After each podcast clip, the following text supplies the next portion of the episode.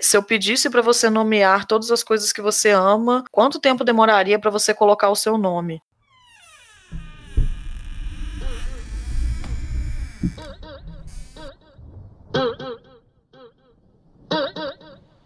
Bitch, I'm back. I'm popular the man. Lugar de Mulher Podcast. Porque lugar de mulher é em conjunto com outras mulheres. Y'all haters corny with that Illuminati mess. Paparazzi catch my fly and my cocky fresh. I'm so reckless when I rock my Givenchy dress. I'm so possessive, so I rock his rock necklaces. My daddy Alabama, mama Louisiana. You mix that Negro with that Creole, make a Texas. Migas, ocupem seus lugares. Está começando o Lugar de Mulher, seu podcast quinzenal para falar sobre a vida, o universo e tudo mais, sob o olhar de três historiadoras muito afrontosas. Eu sou a Kelly Morato. Eu sou a Maria Visconti. E queremos que esse seja um espaço ao mesmo tempo de acolhimento e de pé na porta e tapa na cara. Bom, já iniciando aqui, fazendo um disclaimer para os nossos ouvintes, Natália Ribeiro não está presente hoje. Estamos muito chateados com isso, mas ela está em pendências burocráticas e não conseguiu participar, mas ela está aqui em nossos corações, né? a vida adulta e essas coisas, né? Tristeza. É, mas bom, Natália não está aqui, mas estamos aqui com uma convidada muitíssimo especial, uma pessoa que eu, desde quando a gente pensou em fazer o podcast, eu já estava na minha listinha de chamar para gravar com a gente. É a Nina Lanza, consultora de estilo aqui de Belo Horizonte, Instagrammer, é maravilhosa.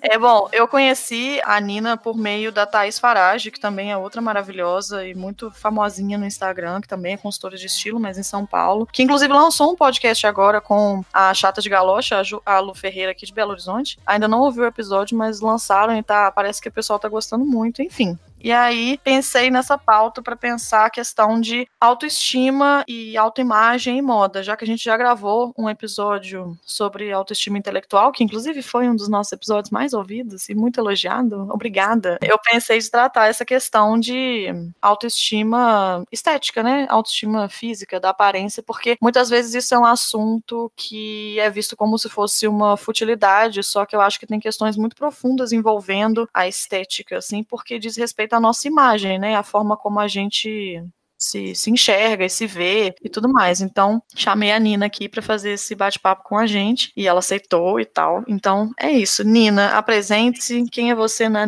na fila do pão? Quem é você? Oi. Conta para nós. Oi, gente. Primeiro, obrigada pelo convite. Adorei. Espero realmente atender aí essa expectativa aí. Da, da, o famosinho eu fico um pouco tímida, assim, que ainda não sou isso tudo na fila do pão, não, mas, mas obrigada. É, eu sou sou consultora de estilo, não tem muito tempo, não tem nem dois anos. A minha primeira formação é como nutricionista, e esse assunto de autoestima, autoimagem, que eu acho que foi o que me trouxe para a consultoria de estilo, porque roupa sempre também teve um significado muito importante na minha vida. E eu acabei, a Thaís, até você citou a Thaís, a Thaís a gente tem uma relação já há alguns anos. É, ela foi minha consultora há alguns anos atrás, que eu me dei de presente. E acabou que as coisas foram acontecendo e ela é minha mentora, ela me ajuda sempre que eu preciso, é uma super referência mesmo. O podcast dela e da Lu tá bem legal. O primeiro assunto foi maternidade e moda, né? Que é um assunto que super me interessa, eu estou prestes a, a parir, né? Falta pouco, mas Acho que é isso. É, temos uma nova mamãe aí no circuito, né? Do bonde das mamães consultoras de estilo. Sim, estamos quase. É, Mas então, assim, a gente pensou assim numa pauta para tratar dessa coisa da, da imagem mesmo, assim, né? E aí, para começar, eu queria saber assim o que exatamente faz uma consultora de estilo, né? Como que é o seu dia a dia no trabalho? Porque eu acho que atualmente tem tido uma popularização desse tipo de serviço que até então era um serviço de luxo, muito luxo mesmo, né? Não que agora seja super acessível e todo mundo possa fazer, mas já acho que já deu uma uma popularizada bastante, assim. Mas, assim, muita gente nem sabe o que, que é isso, né? Então, assim, o que, que, faz uma consultora de estilo? Como que, como que é a sua vida, assim, profissional? É, eu acho que o mais legal de dizer primeiro é, é um investimento, é um serviço, como é como fazer uma terapia, é como passar por um processo de coaching, é um investimento que você faz, né? Então, é muito mais acessível hoje em dia mesmo. Eu acho que está mais acessível, acho que as pessoas começaram a entender o valor que existe na consultoria de estilo, porque como a consultoria de estilo, a gente usa roupa, moda como ferramenta, eu acho que existe ainda uma, uma dúvida, né, se isso não é uma futilidade, uma besteira. O meu trabalho é baseado numa investigação, então em conhecer a minha cliente e, e o que ela quer, né, o que, que ela gostaria de comunicar através da roupa. Então eu vou ajudar essa cliente a contar a história da vida dela através das roupas que ela usa. O trabalho ele começa com investigação, então tem questionário, tem exercícios de imagem, porque né, a cliente às vezes fala assim, ah, eu quero ser moderna, mas eu quero entender o que, que é moderno para ela né? Porque isso é muito relativo, isso é muito pessoal. Tem as análises, então, por exemplo, a análise de silhueta é uma coisa que eu faço, diferente de algumas consultoras que eu conheço, por exemplo. Eu não classifico o tipo de corpo, né? Porque existe uma classificação. E eu não, não sou a favor disso. Eu sou muito mais do entender o que, que essa cliente sente em relação ao corpo dela e a gente potencializar o que ela gosta, chamar atenção para o que ela gosta mais, consequentemente, o que ela não curte tanto deixa de ser protagonista. Tem análise de coloração pessoal, que é super legal, que eu acho que é uma parte da consultoria. É super possível de ser feita só ela para começar, então até a coisa de ser acessível também. Dá para começar com um serviço menor, que é mais barato, é rápido,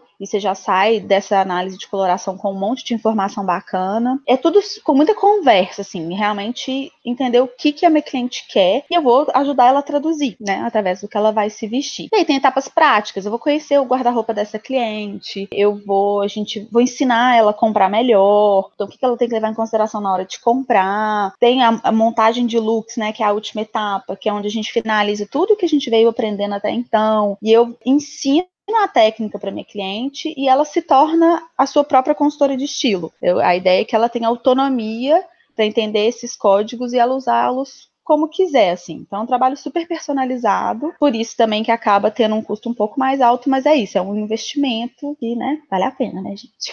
Eu fico pensando que ao final desse processo todo, você ajuda as pessoas a se conhecerem, no fim das contas, vocês acabam, acabam rolando amizades por aí, né, Nina? Sim, super. Eu tenho clientes que se tornam amigas, né? Eu aprendo com elas também, porque é muito enriquecedor, porque a gente divide, né? Experiências, a gente divide. A, a cliente divide coisas novas que ela descobre comigo, né? E eu também, porque ela vai, às vezes tem umas perguntas assim, eu adoro uma pergunta que é: se o dinheiro não fosse um problema, como seria o seu guarda-roupa?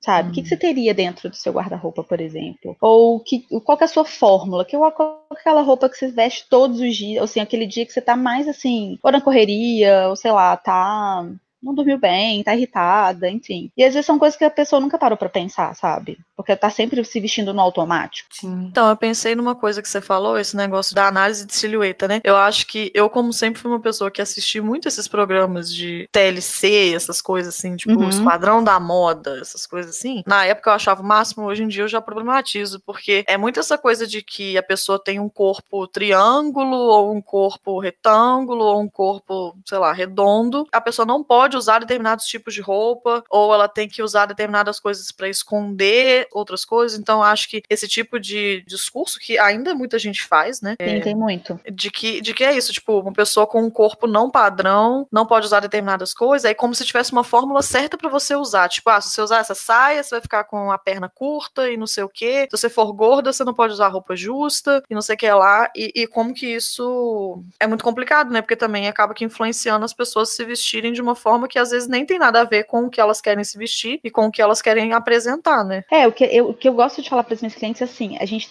tem que entender que a gente é responsável também por trazer referências para o mundo, sabe? Se a gente uhum. também não não repensa esses padrões, se a gente também não é tipo isso, não põe o pé na porta, sabe? Tipo, peraí, isso faz sentido? Eu não gosto de classificar tipo isso, ah, é um corpo triângulo, então você deveria usar, sei lá, blusa ombro a ombro. Às vezes a pessoa acha o ó, blusa ombro a ombro, sabe? Sim, tem então, nada assim, a ver com ela, né? É, ou às vezes ela não acha, ela não, nunca viu problema nenhum no ombro dela ser mais estreito, aí eu fui e plantei essa semente do mal na cabeça dela, sabe? Sim. Então eu sou muito mais a favor, tipo assim, eu pergunto pra minha cliente assim, me conta sobre qual é a sua relação com o seu corpo, que partes você gosta mais, vale qualquer coisa. Tem cliente que fala assim, ah, vale o sorriso? Claro que vale o sorriso, sabe? Tipo, ah, vale o pescoço? Vale, vale o que você quiser, o que, que você acha de bonito em você, entendeu? E é difícil porque tem gente que não sabe responder. Se eu perguntar Sim. primeiro, tipo assim, o que, que você não gosta, ela me dá uma lista. Entendeu? Então eu tento sempre pensar assim. A gente sempre vai ter coisas que a gente não gosta. A gente foi condicionada assim. Mas pensar o que que você gosta. Que comece aos pouquinhos mesmo, entendeu? Seja isso. Ah, eu gosto da minha mão porque eu gosto da minha unha. Beleza, eu gosto do meu sorriso. Beleza. A gente começa por aí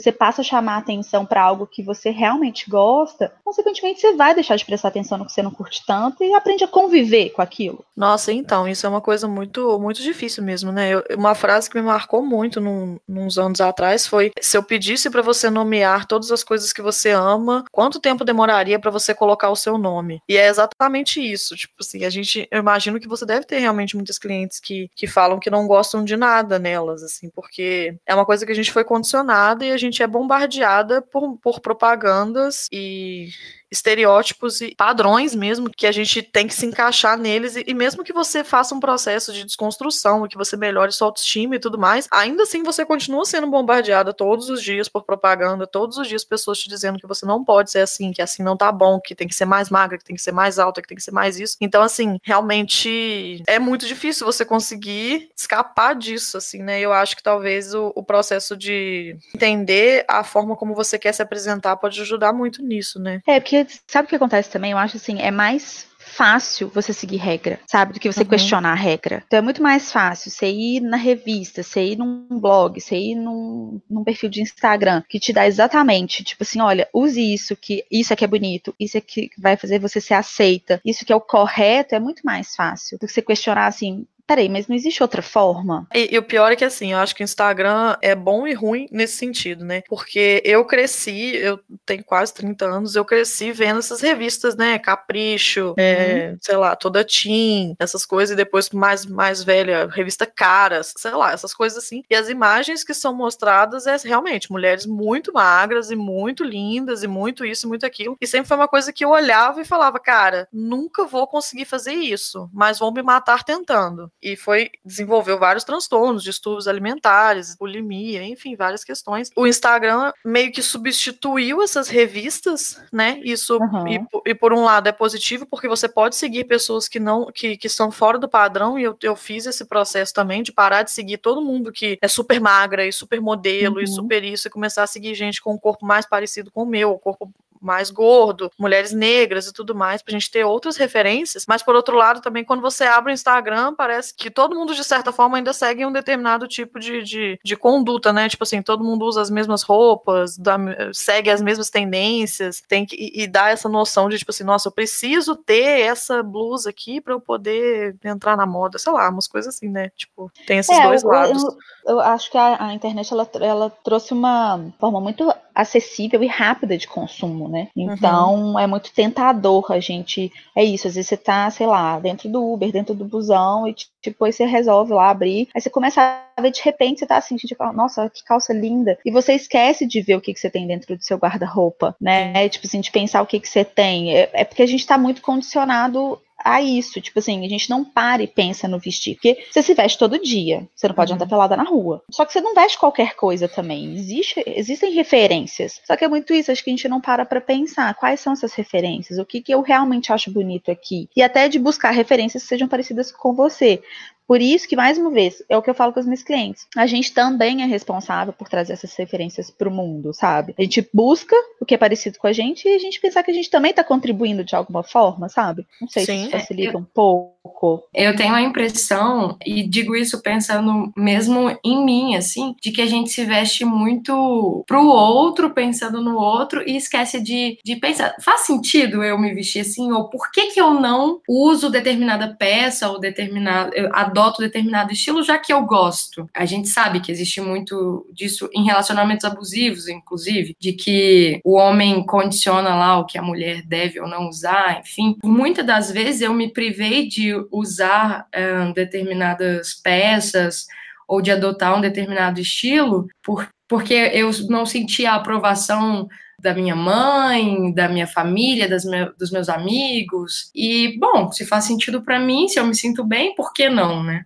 É, mas a gente, a gente tem essa tendência, acho que como seres humanos, a gente tá sempre, a gente quer ser aceito, a gente quer ser aceito, a gente quer estar tá inserido num meio, e não é fácil realmente quebrar esses padrões, né? Senão eles não estavam aí. Sim. Mas eu acho que é realmente uma construção, e eu acho que ela nunca termina, porque a gente, o nosso estilo muda, a gente muda com a idade, com o amadurecimento, com qualquer mudança que acontece na nossa vida. Mudou de emprego, mudou de profissão, casou, separou, maternidade, mudou de país, enfim. Mas quando a gente começa a entender que normalmente a gente tem alguma coisa na consultoria eu gosto de chamar de prioridade de alma, que é alguma coisa que é muito sua, que tá muito aí, sabe, dentro de você e que sempre esteve. Porque estilo tem a ver com as referências de tudo, assim, com a família que a gente cresce, é, às vezes com o, o, o, seu filme preferido quando você era adolescente, com as músicas que você escuta, com os lugares que você frequenta, as viagens que você já fez, o que você tem vontade de fazer, com os seus hábitos mesmo, com o seu dia a dia. Então é muito além da roupa, sabe?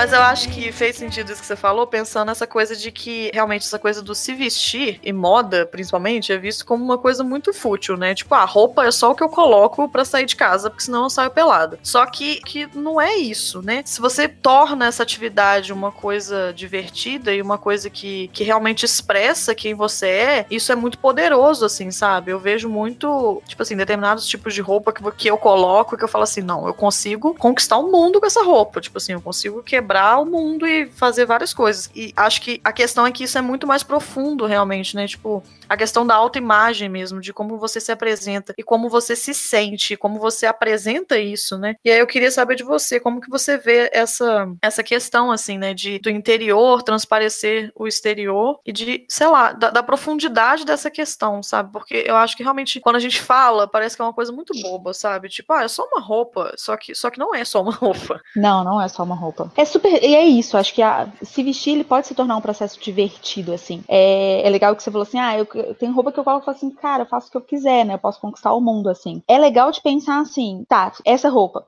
que, que ela tem que você que te faz ter essa sensação de pertencimento? Eu acho que é isso, é, é sensação de pertencimento, é uma coisa de confiança, assim, tipo, posso Sim, fazer confiança, o que eu quiser, principalmente. Sabe? É, a roupa, ela tem essa, esse, esse poder de fortalecer, de trazer confiança, de trazer sensação de pertencimento, sabe? Que pode ser, assim, ela tem uma função, uma função também, por exemplo, ah, eu coloco uma capa de chuva, um casaco, né? Ah, tá chovendo, eu coloco uma capa de chuva, eu coloco um casaco porque tá frio. Tem uma função de proteção no sentido assim, sei lá, vou, vou andar de ônibus, e aí a gente sabe, infelizmente, que mulher sofre muito assédio dentro de, de transporte público. Ah, então eu vou colocar uma. tô com um body justo, mas eu vou colocar uma jaqueta jeans em cima para poder evitar certos olhares, por exemplo. A roupa também tem essa função. Só que a roupa tem essa função da diversão, da força. E eu acho que é isso. Primeiro, eu daria essa dica. Pega essa roupa, que você acha que você pode fazer o que você quiser, que você pode dominar o mundo com ela. E olha, se olha com carinho, com gentileza na frente do espelho, entendeu? Qual que é a sensação da roupa? Porque gente também tem uma tendência de falar assim, ai, mas isso tá feio. E tira. Peraí, mas o que, que você achou feio? Uhum. Entendeu? O que você não gostou? Qual foi a sensação que a roupa tá te dando aí, que você achou feio? Não simplesmente é feio e tiro ou é bonito, beleza, eu só repito a formulazinha e não vario, sabe? Uhum.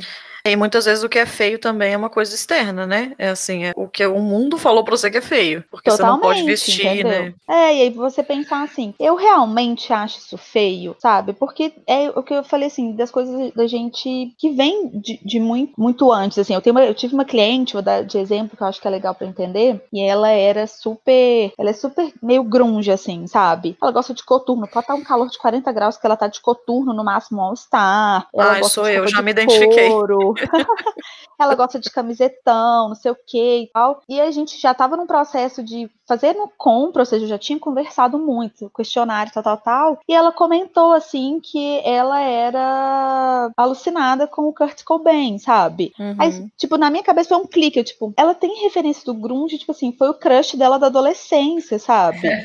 e ela levou isso pra vida dela, tipo assim. Então é muito mais profundo, sabe? É coisas que estão lá dentro e que a gente não para pra pensar, ou a gente não dá importância, na verdade. Então, a gente até, a gente gravou um episódio sobre cultura emo. E aí a gente falou justamente sobre Uhum. isso, como que o processo de, sei lá, hoje em dia, continuar ouvindo emo e ver coisas positivas, música emo, ver coisas positivas nessas bandas e, e olhar para esse passado com carinho, é realmente fazer as pazes com quem você era quando você era mais nova. E isso que você tá falando tem tudo a ver, né? Realmente a gente traz referências, principalmente da adolescência, que a gente não dá importância ou que a gente muitas vezes até apaga, porque, ah, sei lá, foi uma época traumática e tudo mais. E o processo de amadurecimento também é esse processo de fazer as pazes com quem você foi em todos esses momentos e muitas vezes as coisas que você gosta e continuam, né? Influenciam nisso. Sim, é, é- eu mesma, tipo, eu passei por esse processo. Você falou isso de emo, assim, eu lembro de. Eu não fui emo, gente, porque eu já sou mais velha, então emo já era mais velha, então.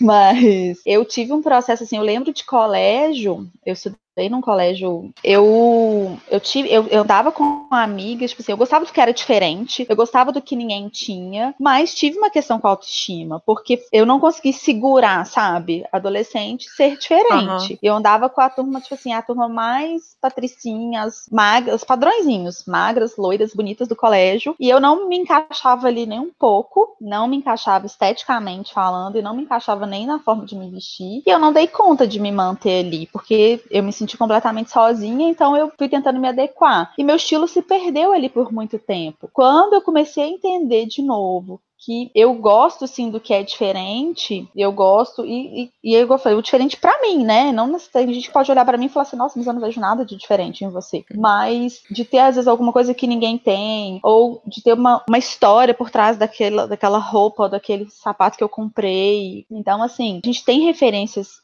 que vem de muito tempo, sabe? A referência da roupa pra mim, por exemplo, vem da minha história de família. Eu tenho um cuidado com roupa, é, roupa tem significado pra mim de afeto mesmo, nada fútil, porque meu avô era representante de aviamento. Me- Meu avô representava botão, zíper, essas coisas. A minha avó, ela gostava de dar tecido de presente. Ai, que. Então, não, ela, era, ela ia pro centro da cidade, ela garimpava tecido, sabe? E ela dava de presente. Eu ficava na expectativa do dia que a costureira ia na casa dela fazer uma roupa única pra mim. Só eu ia ter aquela roupa, sabe? Que legal. E, e isso, e eu gosto disso ainda até hoje. Não, hoje em dia a gente já não tem mais esse hábito da costureira, porque, né, vieram as modas mais rápidas, ficou mais barato você comprar em loja do que você fazer roupa com costureira, né? Então a gente foi deixando de ter esse hábito da costureira. Minha avó também faleceu, já eu tinha 16 anos, então também perdeu essa coisa, né, de alguém ir lá e me dar um tecido. Mas isso é muito importante pra mim, sabe? De garimpar um pouco, de olhar e ter uma história, uma conexão com a roupa. Isso tem a ver comigo. Então é muito difícil que eu compre uma blusinha de 20 reais porque eu quero sair hoje à noite, sabe? como eu era essa coisa do emo que eu falei, né? Eu era menina que no colégio andava de gravata e roupa toda preta porque eu gostava da Avril Lavigne. Só que, tipo assim, na escola isso era muito mal visto, porque eu também andava com, a galera mais popular da escola. Então eu era muito estranha no meio da galera normal, maravilhosa, de cabelo loiro, igual você falou, né? Perfeitas e tal. E aí foi exatamente isso que eu fiz, mesma coisa que você falou, tipo, não, vou tentar me adequar aqui, me enquadrar nesse padrãozinho aqui, não sei o que, começar a usar roupa cor-de-rosa. E Kelly não me conheceu nessa época, mas já andei muito de roupa cor-de-rosa.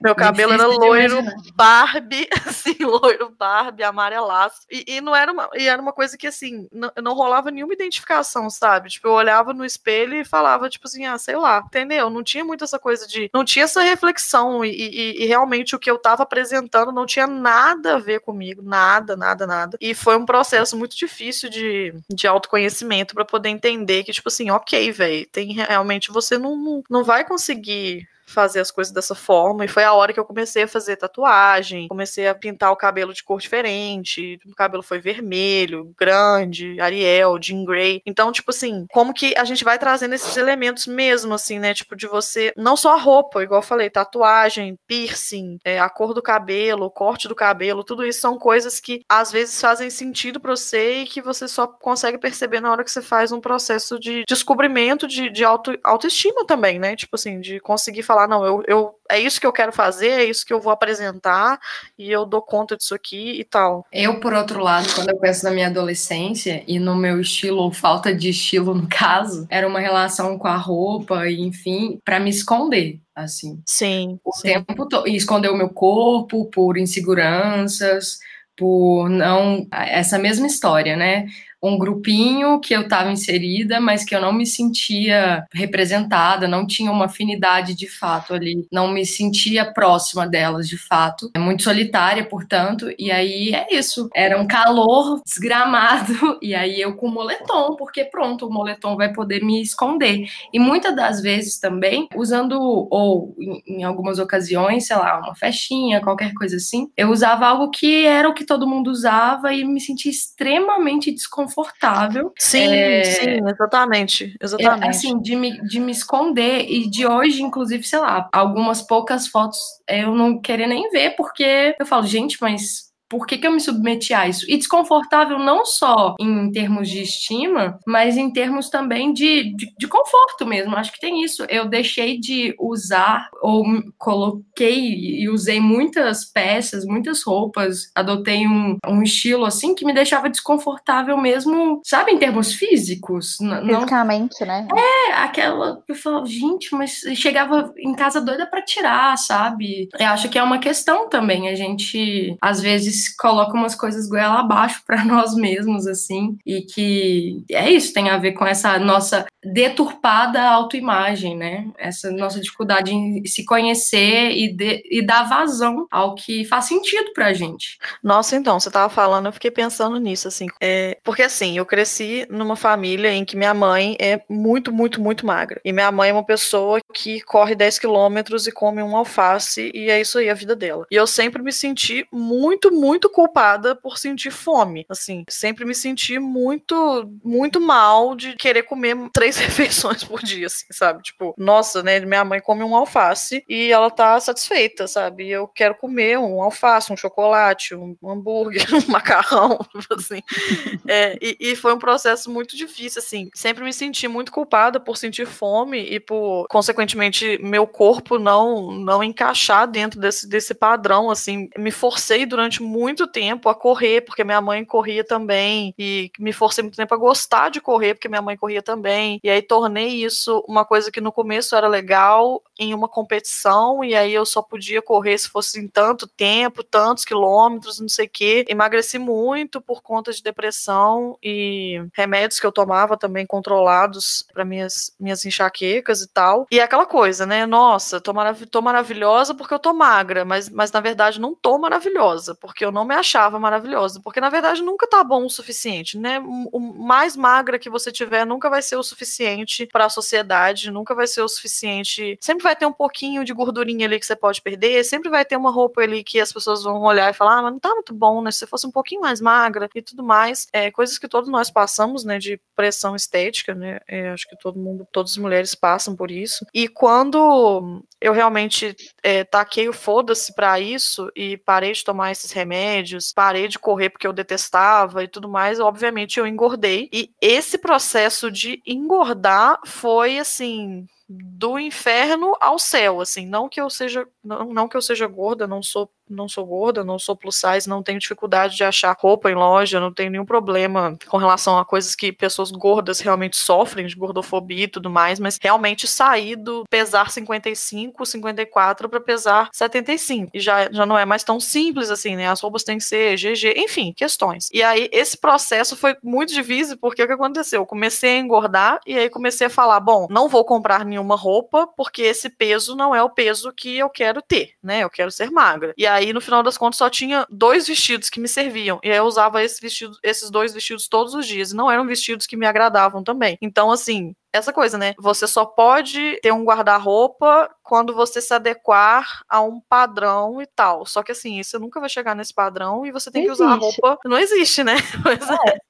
É impossível. E aí foi isso, tipo, passei um tempão lutando contra isso, até que chegou a hora e falei assim, é, realmente, né, não dá para ficar usando esses dois vestidos para sempre, vou ter que fazer compras. E no momento em que eu comecei a fazer as compras, foi o momento que eu comecei a comprar roupas de forma mais inteligente, comecei a pensar, tipo assim, ah, isso aqui realmente tem a ver comigo? Não tem. E foi aí que eu redescobri o meu estilo, redescobri o prazer por me vestir e por olhar no espelho e a imagem do espelho condizer com o que eu sou e tudo mais. Mas assim, precisei engordar engordar 20 quilos para isso entrar na minha cabeça. É muito bizarro, né? Tipo, como que quando eu tava num, num padrãozaço, isso não não era o suficiente, assim, né? Mas não é, você não, esse, nesse padrão que você tava, magra tudo, não fazia sentido para você, entendeu? Fazia Sim. sentido talvez para sua mãe ou para uma amiga ou para revista. Aí que tá. Parte realmente de eu, já acho que já tá super clichê, mas é a verdade, é autoconhecimento, entendeu? Assim, claro, quando você tá passando por um processo, beleza, seja ganhando peso, perdendo peso, e você tem um, um guarda-roupa que ele vai transitar um pouco, ou que você vai ficar com o mínimo de peças até você, às vezes, né, chegar mais ou menos no peso que você quer, no corpo que você quer, tudo bem. Mas chega uma hora que realmente isso não tem muito jeito. E assim, o nosso guarda-roupa ele tem que fazer sentido pro que a gente é hoje. Sim, pra vida que a gente exatamente. leva hoje, né? Então, assim, não é fácil esses processos todos. Tem um movimento que eu conheci, né, da, da nutrição, que é o movimento da neutralidade corporal. Ai, amo. Eu parto amo. é, eu amo, eu acho esse movimento muito melhor, assim, né? Eu acho ele mais mais leve do que o, o, movimento da positividade corporal. Porque é um movimento que eu acho que é isso assim, é, é do, do, equilíbrio. Você não precisa amar sempre seu corpo, quem você é, seu cabelo e tudo. Nem, nem todo dia a gente tá feliz mesmo. E a roupa até isso ela faz também, sabe? Tem dia que é a roupa do tipo, vou dominar o mundo, tô nem se as pessoas vão olhar para mim e me achar estranho, ou, ou não vão gostar do que eu tô vestindo. E tem aquela roupa tipo assim, ou oh, hoje eu não tô afim de lidar com aquele colega chato de trabalho, ou com aquela amiga sem noção, com aquela tia sem noção que fala algum comentário, e a roupa ela acabar te ajudando também a se, a se proteger nesse aspecto, sabe? Mas quando a gente entende exatamente alguma coisa que faz sentido, que seja isso, dessa referência lá da, do emo, de quando você tinha 14 anos, e hoje, 15 anos depois, alguma coisa tem dessa referência, não é a mesma coisa, entendeu? Sim. Mas tem uma referência, tem algum ponto que é similar ao que apareceu 15 anos, 20 anos atrás, sabe? E é isso, esse ponto que a gente tem que achar. E entender que tá tudo bem também não tá feliz todo dia, não gostar todo dia, mas buscar o que faz sentido para você, o que, que te conecta. Isso dá essa sensação de pertencimento. E eu, eu acho que é uma sensação que não, não tem uma descrição. Como é que eu sei? Que eu acho que você só sente, sabe?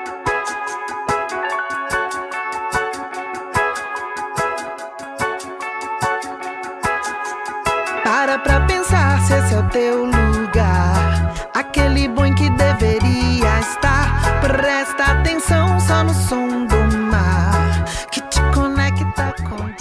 Então, esse negócio que você falou da, da positividade corporal, acho que realmente é uma questão, né? Porque foi um movimento de que, que surgiu, é, começou nos Estados Unidos, depois veio pra cá, Uhum. do body positive e tal. Que é isso, né? Você tem que amar o seu corpo. Amar o seu corpo, amar o seu corpo, amar o seu corpo. Só que é, É, isso, autoestima né, à véi? prova de bala, né? Tipo, tipo, você tem que olhar pro espelho todo dia e falar, nossa, eu sou maravilhosa. E assim, beleza, tem dia realmente, muitos dias que você acorda e fala, nossa, eu sou maravilhosa, mas tem muitos dias que é tipo assim, véi, sei lá, sabe, que bosta, eu só queria ficar deitada hoje o dia inteiro. E aí você tem a obrigação de amar toda parte do seu corpo, todas as coisas e tal. E uma coisa é você entender que assim, eu não amo a minha barriga porque isso é uma pressão estética, e a sociedade me ensinou que uma barriga desse jeito não pode ser amada. Beleza, isso é uma questão. Outra questão é tipo assim, eu tenho que amar tudo, tipo, eu tenho que amar a minha orelha, eu tenho que amar, sei lá, sabe, tipo, qualquer coisa, sempre, E né? essa- Você não tem direito de sempre. não gostar de alguma coisa. É.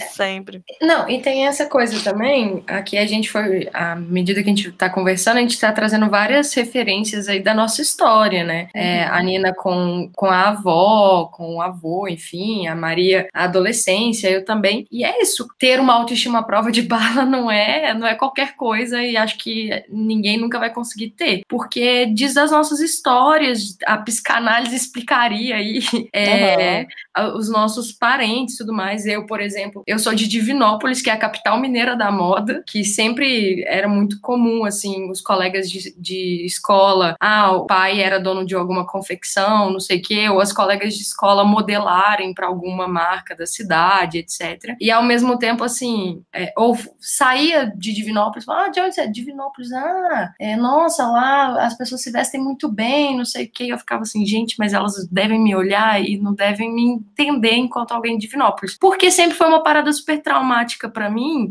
inclusive essa coisa do corpo, etc. Minha mãe, uma mulher gorda que, que apelou para bariátrica e foi só depois da bariátrica que ela começou de fato, primeiro a encontrar roupa, depois sair de casa para comprar roupa não acabava em choro, sabe? Para ela e Uhum. acabava que para mim também, porque também fui crescendo e me entendendo enquanto uma mulher gorda e aí passava por dificuldades parecidas e tudo mais. E como que eu, eu super sigo essa galera do body positive, é algo que me ajuda, mas ao mesmo tempo é isso, não é como se eu não fosse acordar um dia e não fosse pensar na minha própria história e, e ver os resquícios disso. A questão que, que eu acho que a gente tem falado muito por aqui é de fazer as pazes com isso, né? E de tentar lidar da melhor maneira possível. Agora, fazer as pazes completamente é complicado. Ter uma autoestima blindada é algo que a gente não vai conseguir. Mas é, se autoconhecer, criar um próprio estilo, pensar sobre isso e falar sobre isso, eu acho que já, já são grandes passos. E desconstruindo e ressignificando essa história, esses nossos, essas nossas questões, porque afinal de contas, todo mundo tem. E, e que legal que tem, né? Somos sujeitos com subjetividade, tem essa questão da personalidade, tem essa questão da história. É fazer as pazes mesmo, eu acho. Então, e ainda é essa questão, né? Tipo assim, nós somos historiadoras aqui, eu e a, eu e a Kelly. Tipo, não dá para você separar o indivíduo do processo de socialização. Então, tipo, como que eu vou ter uma autoestima blindada se todos os dias da minha vida, desde que eu nasci até a hora que eu morrer, eu vou ver propagandas e pessoas e, e fotos falando que o que eu sou não é o correto. Então, tipo, não tem como você se blindar disso de verdade para sempre, assim, toda, todos os dias, assim, porque você vai continuar tendo esse tipo de influência, né?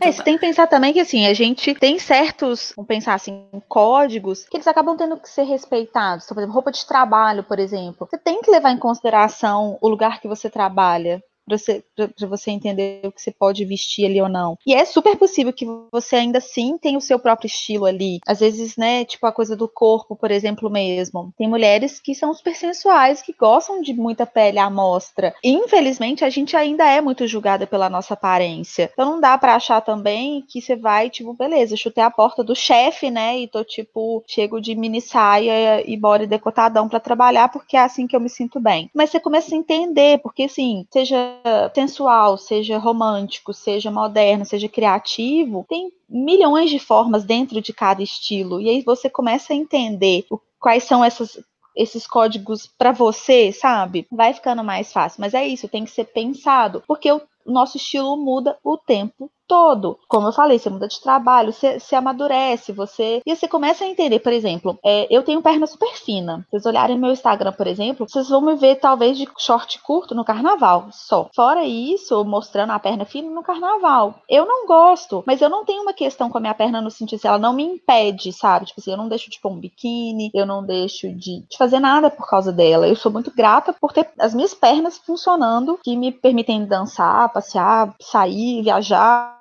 mas, por exemplo, eu achei uma forma de que eu, a roupa me ajuda a, a não. a me sentir mais confortável com a perna fina. Ela não deixou de existir, eu não deixei de achar ela, ela fina. Mas é quando você começa a entender que existem possibilidades que a roupa ela pode sim trabalhar a nosso favor e não contra. Do tipo, eu tenho que me esconder, ou eu, essa roupa eu tenho que usar para poder estar adequada ao meio. Mas você começar a entender que não, peraí, pode ser legal, pode ser divertido, pode ser gostoso, né? Ela pode me ajudar e me deixar mais segura, mais forte, mais confiante ter padrão tem. Sim. E Nina, como que tem sido agora na gravidez, assim, essa questão? Porque é isso, é, você disse aí que a gente muda o tempo todo e a gravidez traz mudanças diversas, não só no corpo, né? Mas acho que no modo de, de vivenciar aí o mundo, né? Como que, que tem sido? Olha, é, é desafiador. Eu acho que é isso. Assim, eu, por exemplo, o meu peito mudou muito rápido, assim. Eu nunca fui, eu sempre fui magra, mas sempre tive peito. E aí, eu sei, a gente sabe que o peito vai crescer, mas é uma mudança que você não sabe como que ela vai acontecer. E eu, tipo, logo no início da gravidez, eu mudei de 42 para 46 no sutiã. E foi difícil, assim, sabe, chegar e falar, peraí, eu preciso comprar um sutiã novo. É muito difícil achar sutiã quando o peito já tá num tamanho muito maior, tipo 46, sim. né? São é. poucas as e lojas. Isso, sim. Isso porque eu já tinha feito a opção há alguns anos de não usar sutiã com bojo. Eu me libertei do bojo, foi uma, uma, uma escolha muito relacionada a conforto, assim, tipo, mesmo tem uma certa sustentação, mas eu deixei de usar sutiã com bojo. Passei a usar só esses de rendinha, assim, e tal. E foi para mim uma libertação, sabe? Foi uma quebra de padrão. E aí, quando esse, esse peito foi pro, de 42 pro 46, eu realmente me assustei, assim. Porque é uma mudança que, por mais que você sabe que ela vai acontecer, mas você não sabe como, e eu até né, pensei muito assim, gente, é, é, um peito de gravidez. Eu, eu, eu, me senti até mais, assim, né, vou, ter mais empatia ainda por, por mulheres que sofrem com alteração de corpo, né? Que ganham muito peso, que perdem muito peso, enfim. Mas tem uma mudança do corpo, assim, de que. É, é, aí eu fui perdendo as minhas roupas. Hoje eu tenho pouquíssimas roupas que estão me servindo, né? Tudo bem, que eu sei que é uma fase, mas eu não sei como vai ser depois. Mas o que eu, que eu senti muito assim é porque eu ganhei muita barriga, realmente, assim, meus braços continuam finos, meu pescoço é fino. E aí todo mundo olha para mim e fala assim: Mas você tá ótima, você não ganhou nada de peso. Uhum. E, tipo assim, gente, eu tive, eu tive um monte de coisa na gravidez, assim, sabe? Tipo, eu tive uma dor num músculo no quadril, eu fiquei três meses sentindo dor todos os dias, sabe? Eu trabalhava com dor, eu dormia com dor, eu me exercitava com dor. E eu olhava, tipo assim, as pessoas acham, não, beleza, porque eu tô magra, então eu tô ótima. Pronto. Sim. É, porque Sabe, também você ser magra é sinônimo de saúde, né? Primeiro de tudo. né? É, tipo isso, não, mas você tá ótimo, você quase não ganhou peso. Olha que bom. Aí eu, olha, sabe, eu, eu, não- eu não tive vontade de responder, na verdade, porque ia ser muito complexo, né? Eu poder explicar essas coisas. Mas eu percebi isso, assim, aí na minha cabeça era assim, tipo assim, tá, então é a mulher que ganha muito peso, que ganha, que o rosto engorda, que os braços engordam e tal, então ela não tá ótima. Sim. É muito opressor, sabe? Até na gravidez é muito opressora a coisa do corpo, assim. É, e também essa coisa que você falou, né? Tipo, você não sabe como que vai ser seu corpo depois e também você nem sabe como que vai ser a sua vida, se você vai continuar gostando dessas roupas, se você vai querer vestir outra coisa, sei lá, né? É o que você falou, o estilo muda porque a vida muda. A vida muda o tempo todo. É, eu, como eu tenho uma história com a roupa, tipo assim, eu não sei, né? Eu volto depois pra contar, gente. eu- eu realmente. Mas eu tenho, assim, eu tenho, eu até tô sentada aqui na, na sala da minha casa, tem uma jaqueta minha que tá numa, numa cadeira ali. Foi uma, a primeira peça que eu ganhei de uma loja que eu amo daqui de Belo Horizonte, que é uma loja cara. Tem 10 anos que eu tenho a jaqueta. E não é tipo, ela tem 10 anos, ela tá dentro do armário e eu quase não uso a, a jaqueta. Não. Eu uso, eu amarro ela na cintura, eu viajo, ela vai. Então, assim, eu tenho uma, é, uma história com, com, com, as, com as minhas roupas, assim. Eu tenho poucas e boas roupas, mas que, que tem um significado pra mim, sabe? Então, assim, eu acho que tem coisas sim, tem coisas que eu já estou usando e que eu já tenho certeza que eu não vou usar depois, que eu já também tomei birra da roupa, né? Porque aí você- a roupa não serve, aí você acha umas coisas que servem. Então você fica assim, tem seis meses que eu tenho duas saias que eu tô usando, tem pelo menos duas vezes por semana, três vezes por semana, há seis meses. Eu não aguento mais olhar pra, essa- pra, pra essas saias, entendeu? Mas não sei. Mas existe sim essa, essa mudança das prioridades, né? Minha vida vai mudar, porque aí agora vai ter uma criança. Mas esse, essa prioridade de alma, ela ainda existe. Então eu acho assim que eu não vou tomar birra de todas as minhas roupas, não.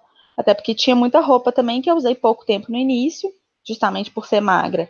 E ganhar muita barriga, eu perdi muito rápido as minhas calças, as minhas saias. Ficaram poucas partes de baixo é, me servindo por causa dessa mudança. Então, assim, existe sim essa mudança do corpo, mas é, é- no meu caso, eu sei que ela é temporária hoje, essa barriga e esse peito, mas que eu também não sei como vai ficar depois. E a gente, e eu, mas eu, hoje eu sei a minha prioridade de alma, eu sei o que, o que é importante pra mim. Então, eu acho que é mais fácil eu não me desconectar tanto das minhas roupas. Mas, como eu falei, eu volto pra contar depois. a gente vai querer saber. E aí, Nina, assim, uma outra pergunta. Gente queria saber de você o que- como você acha que o estilo e a autoimagem tem a ver com o feminismo e o empoderamento mesmo. Olha, essa essa pergunta, assim, eu, eu sou, sou ainda muito crua, confesso, no feminismo, sabe? Tipo, me descobri feminista há, muito pouco tempo. Venho de uma família extremamente machista, acho que a minha geração, a maioria vem. Mas a, a roupa, ela tem essa, essa, esse poder, sim, de... Ela tem significado. Ela tem mensagem. É, meu trabalho é político. Eu, eu ajudo as mulheres a se fortalecer através do que elas vestem, é uma forma de feminismo, eu acredito. Sim. Mas eu acho que tem a ver com a coisa da representatividade, com a gente poder usar o que a gente quiser e não ser julgada por isso, da gente se sentir confiante com o que a gente está usando. É, por que não repensar, né? Por exemplo, a própria coisa do trabalho mesmo. É super possível você ser elegante, você ocupar um cargo alto numa empresa, ou você trabalhar numa empresa que possa ser majoritariamente ocupado, os cargos ocupados por homens, você não precisa usar salto alto. E eu acho que quando você começa a entender isso, você começa a quebrar esse padrão, é uma forma de empoderamento, é uma forma de feminismo de falar assim, não, então por que, que o homem não usa salto alto? A roupa do homem sempre foi muito mais pensada no conforto, e a nossa roupa sempre foi muito mais pensada no agradar aos olhos do outro, né? Homens, na maior parte das vezes, né? Sim, sim. né? Então tem essa coisa, a própria questão do, da, do plus size, né, das mulheres gordas poderem usar o que elas quiserem, das mulheres negras, as mulheres negras são super julgadas pela forma como elas se vestem, elas sentem muito mais. É, é, eu sei que tem alguns dados, vocês são historiadoras, vão saber, obviamente, melhor do que eu, de que a mulher negra já é mais oprimida num ambiente de trabalho e ela é mais julgada e ela é mais julgada ainda até pela imagem dela. Então, eu acho que a roupa ela vem disso daí mesmo, sabe? De, de nos fortalecer, de, de colocar a gente num lugar que a gente pode ocupar que a gente vai ocupar não só com os nossos discursos, mas com a forma como a gente se veste também. Eu acho muito importante isso que você falou sobre, sobre o conforto, porque é exatamente isso, né? Tipo, usar determinado, é, deixar de usar determinados tipos de coisas é uma forma de quebrar opressões que nos são colocadas desde que a gente nasceu realmente, nessa né? coisa do salto alto principalmente, né? Tem aqueles, tem aqueles vídeos que mostram aquele, aquelas mulheres usando aqueles sapatinhos de boneca pequenininho que o pé fica deformado. Vocês já viram isso? Sim, inclusive o próprio salto alto, assim, em termos médicos, é absurdo o, o, o que se faz, né? Ele Sim. realmente deforma, realmente faz mal, mas. Pra coluna, né? E tudo. Uhum. Pra estrutura. E o sutiã também, que, que a Nina falou, sutiã com, com bojo, com aro, é uma coisa que também não, não, não é confortável e não, não faz bem. Então, você realmente quebrar esse tipo de padrões é quebrar opressões também, né? Tentar ocupar esses espaços de uma forma que seja confortável pra gente. Foi isso que ela falou também, que a Nina falou de prioridades, né? Tipo, bom, eu vou ser mãe agora, minhas prioridades vão mudar mudar. Eu acho que a gente entender o que a gente gosta de vestir e isso não se tornar um transtorno, sabe? Toda vez que a gente, a gente tem que se vestir, isso não virar um transtorno, igual que ele falou de sair correndo chorando e tal. Isso também é uma forma de você quebrar essa, essa estrutura, né? Tipo, bom, as minhas prioridades, por exemplo, minha prioridade é minha carreira. Eu quero ser, eu quero ocupar esse cargo importante aqui, eu quero priorizar minha carreira, meu trabalho e tudo mais. Para que que eu vou adicionar mais um um estresse na minha vida, que, que é me vestir, entendeu? Tipo, por que que esse estresse precisa acontecer? Não, não precisa acontecer se vestir pode ser uma coisa positiva, sabe? Vira um fardo, né? É. é. Mas a indústria da beleza, né, seja ela nos tratamentos estéticos, nas dietas milagrosas ou nas roupas, né, nas listinhas do tem que ter, tem que ser, né, o must have, elas são é, é, formas de opressão porque é muito mais fácil, é uma forma de controlar as mulheres. Sim. Né? Você, você mantém todo mundo ali dentro, todo mundo amarradinho, beleza ninguém questiona, é uma forma. E quando a gente começa a quebrar, tipo, isso, não, peraí, eu não vou fazer dieta mais. Eu, tipo, eu não vou correr, eu não amo correr, por que, que eu vou correr? Entendeu? Não quero. Eu gosto de comer hambúrguer, por que, que eu não vou comer hambúrguer? Quero é, usar cropped, por que, que eu não vou usar? Mas eu, mas eu tenho uma, uma barriga que não é aceitável, né? Tipo, para ser para usar um cropped. Ou, tipo, eu vou trabalhar num meio corporativo e vou. Não vou usar salto alto. Essas escolhas que a gente faz, né? Tipo, isso, eu não vou usar sutiã com bojo, ou eu vou parar de fazer unha, ou eu não vou pintar o meu cabelo branco branco, sabe?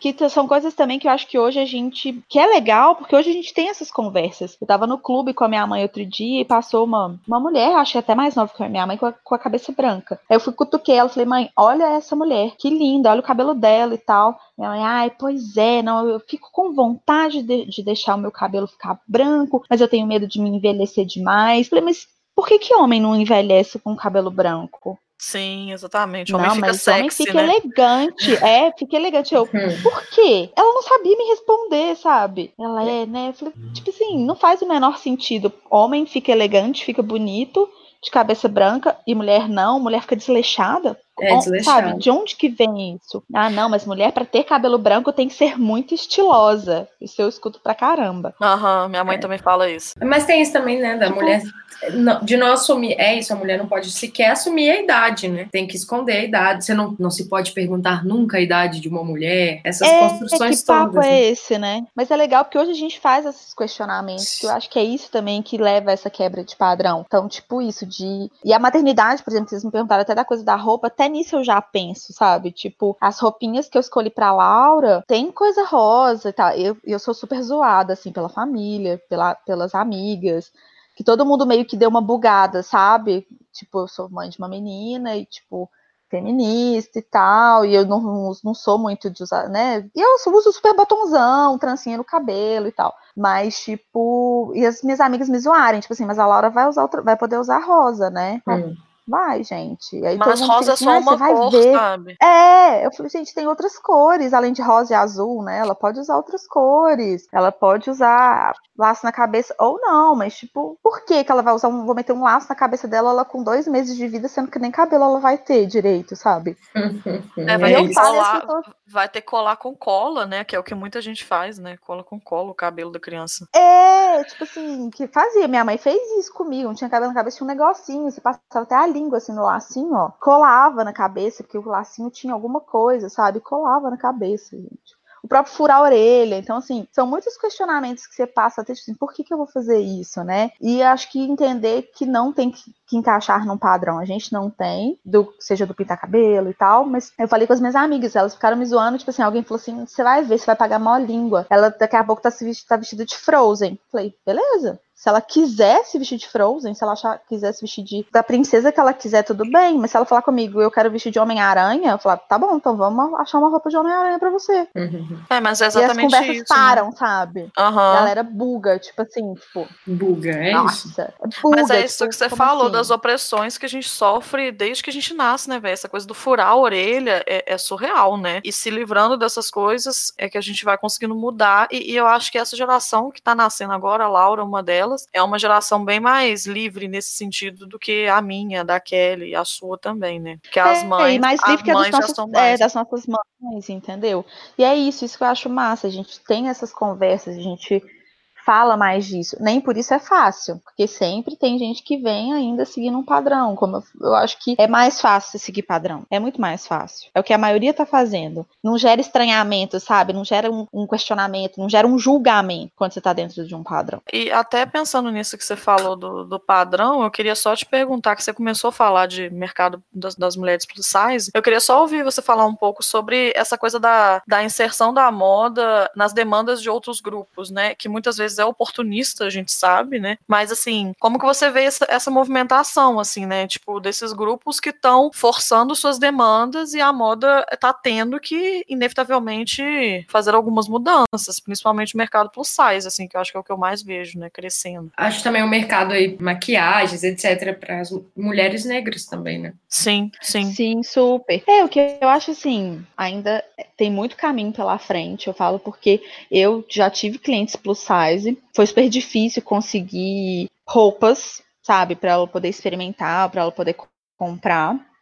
Então, muitas vezes, a mulher plus size, ela quer usar um tipo de roupa, mas ela não usa simplesmente porque ela não encontra esse tipo de roupa. E eu acho que, e, a- a- mas elas têm cobrado mais também, é isso, cobrado mais das marcas, tem se colocado mais, tipo assim, olha, eu existo, né, eu tô aqui, então eu tenho poder de compra, porque é isso, é, é capitalismo. Então, as marcas precisam entender que elas têm várias outras, né, outros tipos de corpos, de peles, que é isso, de gêneros, né? Então, de você começar a perguntar mesmo, a questionar. Não é fácil, mas já tem, assim, tem sim uma moda oportunista. Às vezes você chega, eu chego em lojas, né? Eu pesquiso antes da minha cliente, e aí eu pergunto, às vezes eu olho qual que é o maior tamanho, tipo assim. Tem loja que eu gostaria de levar cliente minha e eu não levo porque eu sei que não tem tamanho. Tem lojas, às vezes, que você entra, já, já passei algumas vezes por isso, ou já estive com a minha mãe e presenciei isso, da- de você entrar na loja, às vezes você vai, não vai comprar para você mesmo, às vezes você vai comprar para presente, ou enfim, você entra na loja e aí o vendedor, a vendedora já se antecipa e diz: Olha, não tem o seu tamanho. E assim, começa errado por aí, né? De, É de não atender. de, de educação, de gentileza, de, re- e repertório, sim.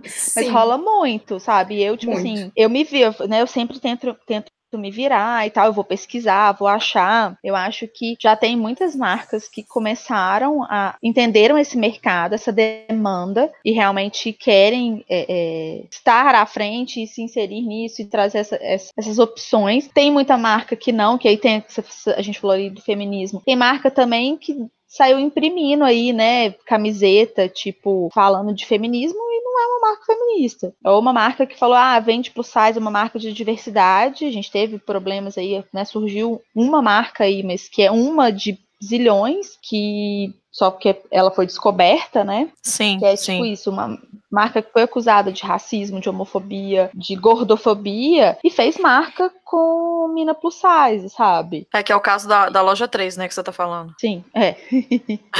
Tá, tem- eu, vou, eu, vou, eu vou nomear, desculpa.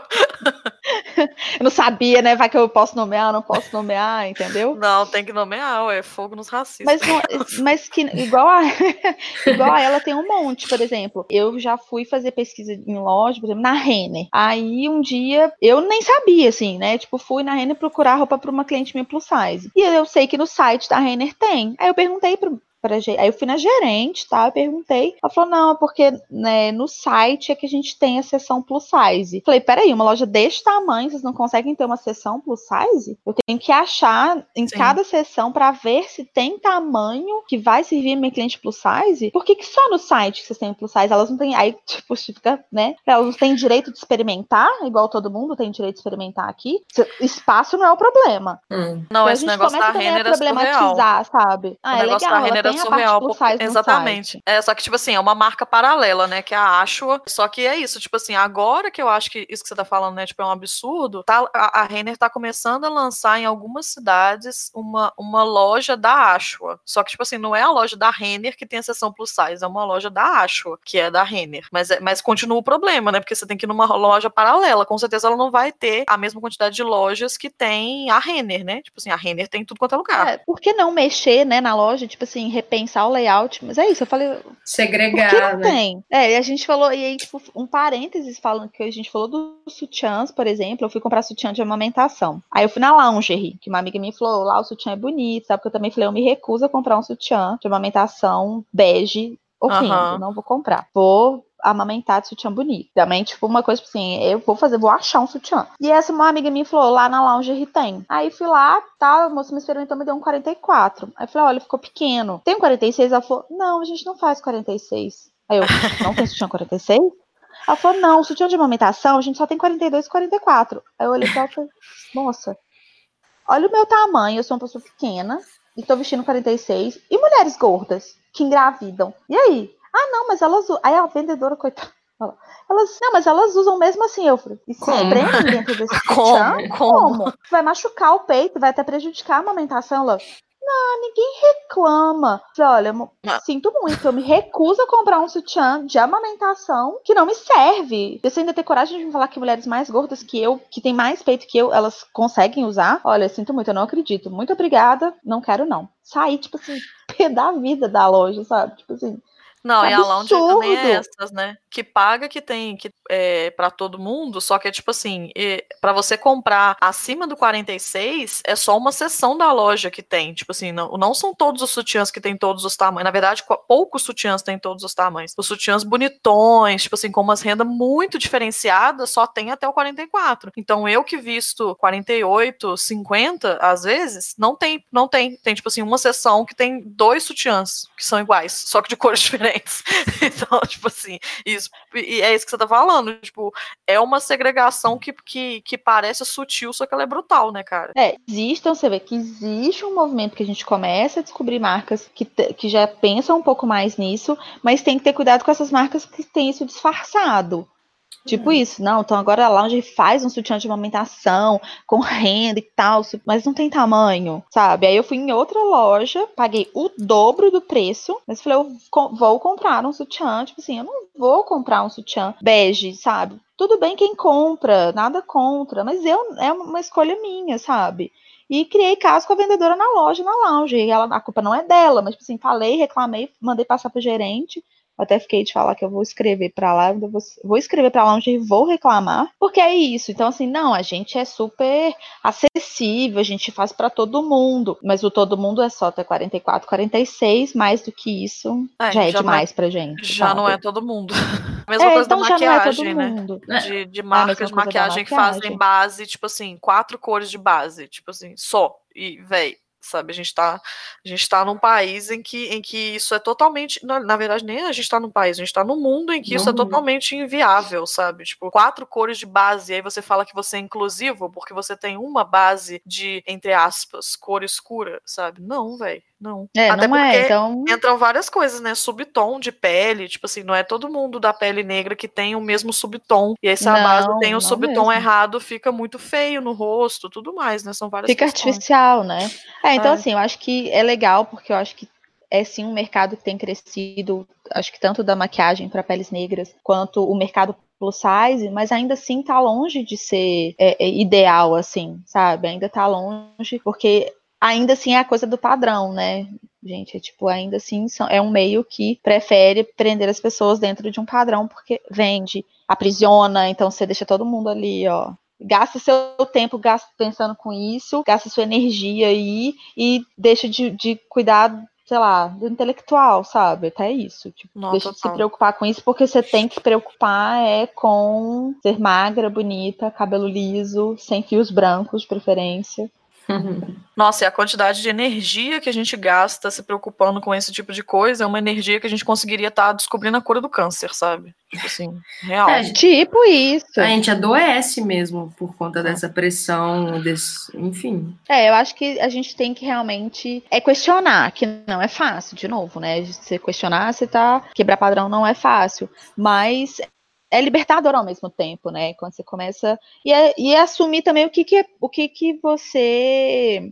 O que, que você dá conta de fazer, o que, que você não dá conta de fazer. Que é a gente falou do, do movimento da neutralidade, sabe? Tipo, eu dou conta de deixar meus cabelos brancos na minha cabeça. Eu não me vejo pintando cabelo, não tenho vontade de pintar cabelo. Eu ainda não dou conta, por exemplo, de não depilar. Aham. Entendeu? Sim. Eu depilo. Tipo, é uma coisa que pra mim ainda não dou conta. Beleza, mas eu não pinto cabelo. Tipo, eu tirei o bojo do sutiã, mas eu não consegui não tirar. Tipo, então não vou usar sutiã mais. Eu não consigo. Meu ponto foi, meu limite foi, tirei o bojo do sutiã. Pronto. É, mas a gente não vai conseguir fazer tudo, né? É, é Não. o que faz sentido para cada um, né? É, é respeitar a subjetividade, enfim. É, É, não, é isso. É isso. Entender que te dá essa sensação boa, sabe? Que te dá esse conforto. é não substituir padrões, né? Porque às vezes tentando ir com o discurso de quebrar o padrão que existe, a gente acaba cagando regra e mais e construindo um outro padrão. E acho que não é por aí.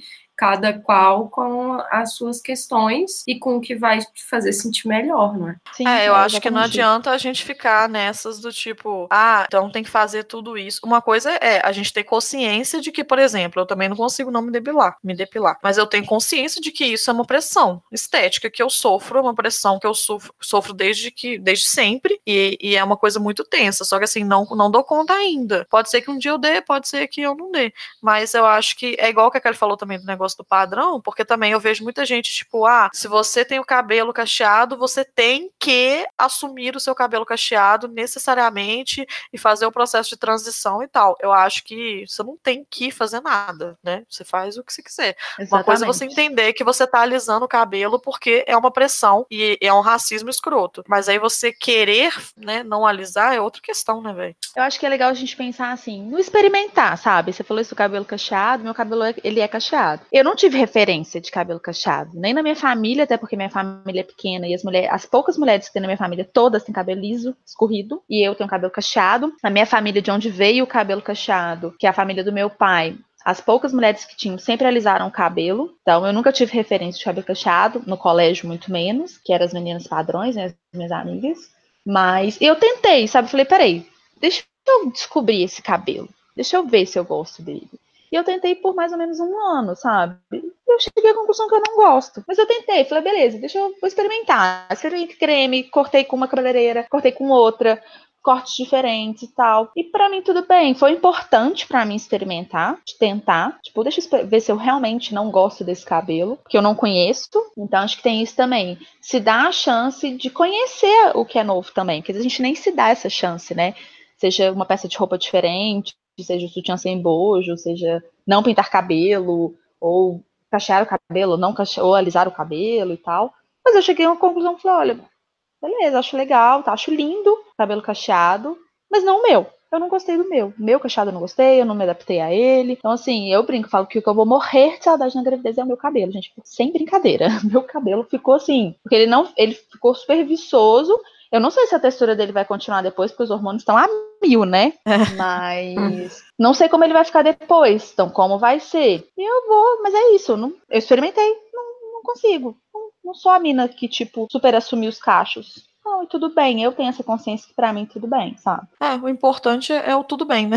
O É, importante. E o famoso eu não sou obrigada a absolutamente nada, né? Sim, não sou obrigada a nada, exatamente. Isso eu acho que é muito importante mesmo, da gente ter essa, essa percepção de que você não é obrigada. Você é obrigada, a, eu acho, é a ser gentil com os outros, a não roubar, né? A não matar. Isso é que você é obrigada a fazer. É isso.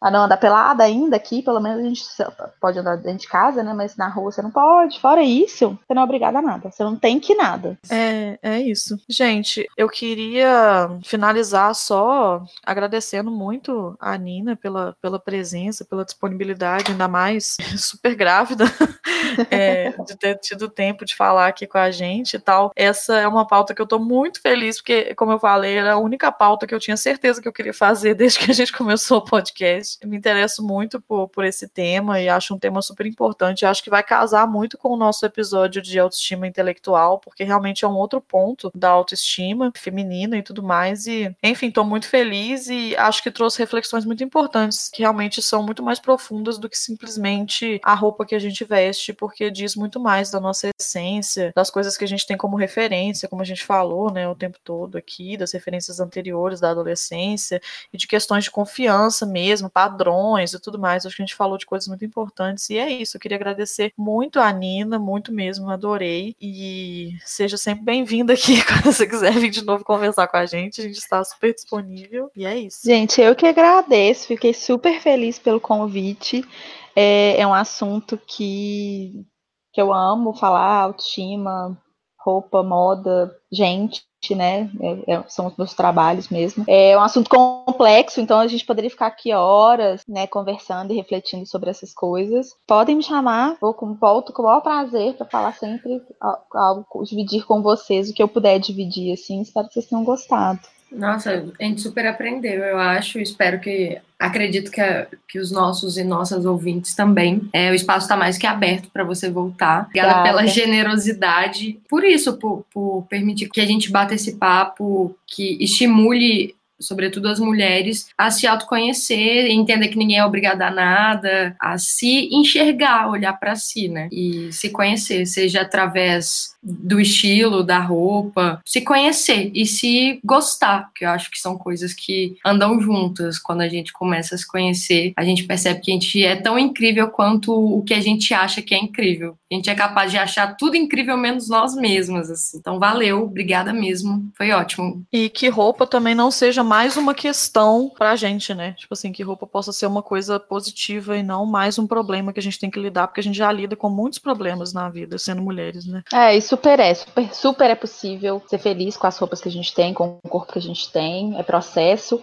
Mas entender que a gente conta uma história e a roupa é uma forma que a gente pode, é só mais uma forma que a gente pode usar para contar a nossa história. A gente vai deixar aqui o, os contatos da Nina, o Instagram dela, para quem quiser conhecê-la. Tenho várias fotinhas da Nina salvas no meu pasta É, de, de roupas e tal. É, quiser né, me acompanhar, eu tô no Instagram, é arroba, underline, ninalanza, underline. É, tem meu site também, que é marinalanza.com.br e tamo aí.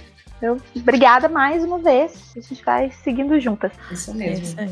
Então, gente, um beijo. Até a próxima. Um beijo, gente. Obrigada. Beijo, tchau. Beijo, Tchau. até mais. Beijo especial pra Nath, sentimos sua falta. É verdade. Tchau, gente, até mais. Tchau. Tchau, gente.